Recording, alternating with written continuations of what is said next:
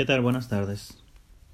En este podcast hablaremos de los sujetos del derecho internacional públicos.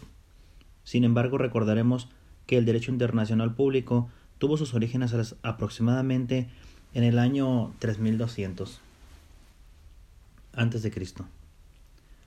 Como suele ocurrir, existe discrepancia en los autores respecto al origen específico del derecho internacional público. Algunos lo consideran tan antiguo como las naciones humanas mismas, que acordaban los términos para comerciar o intercambiar bienes primitivos.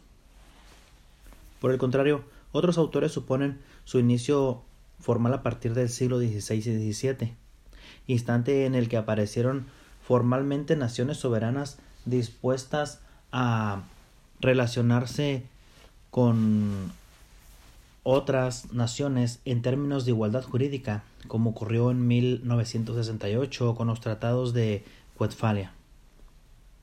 Entre los sujetos del derecho internacional público tenemos los estados nacionales debidamente reconocidos por sus pares y por la comunidad internacional como tales.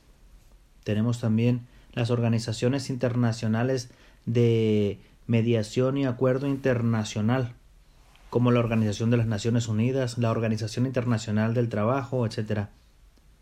Tenemos también la comunidad beligerante y los movimientos de liberación nacional, en ciertos casos en que son reconocidos como actores políticos y no criminales. Para que una comunidad beligerante sea reconocida como sujeto del derecho internacional público de acuerdo a las normas internacionales, debe reunir los siguientes requisitos que el movimiento beligerante revista importancia y, y continuidad.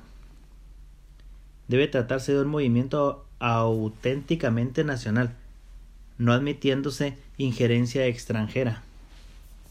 El levantamiento de los beligerantes deben estar regido por las normas y costumbres de guerra, respetándose el derecho humanitario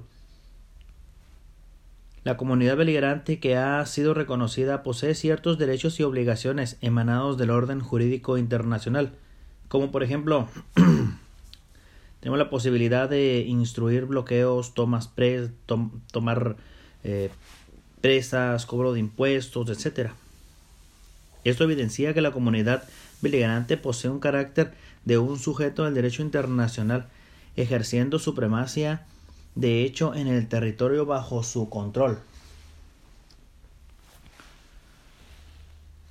Otra sujeto del derecho es eh, la persona física, como sujeto pasivo del derecho internacional, pues recibe de este obligaciones y derechos.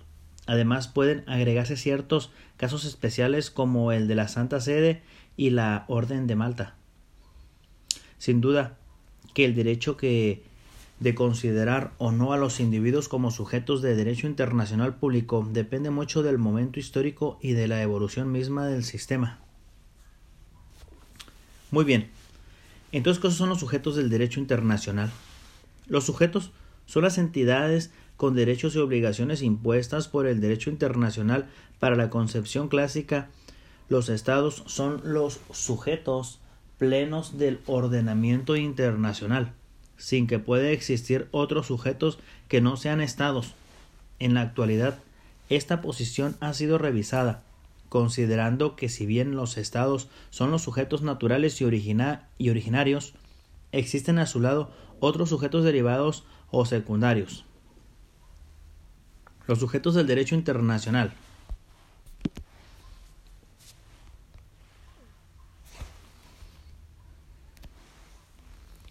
Cada ordenamiento jurídico contiene normas que determinan cuáles son sus sujetos y en qué medida estos poseen capacidad tanto de actuar jurídicamente como de asumir derechos y obligaciones. En derecho internacional público dichas normas no han sido codificadas y por lo tanto deben deducirse de la práctica internacional y de su valoración por la jurisprudencia y la doctrina. Así pues, se consideran sujetos del derecho internacional a los entes que tienen capacidad para ser titulares de derechos y deberes internacionales, es decir, aquellos a los que se dirigen las normas que tienen por objeto tales derechos y deberes.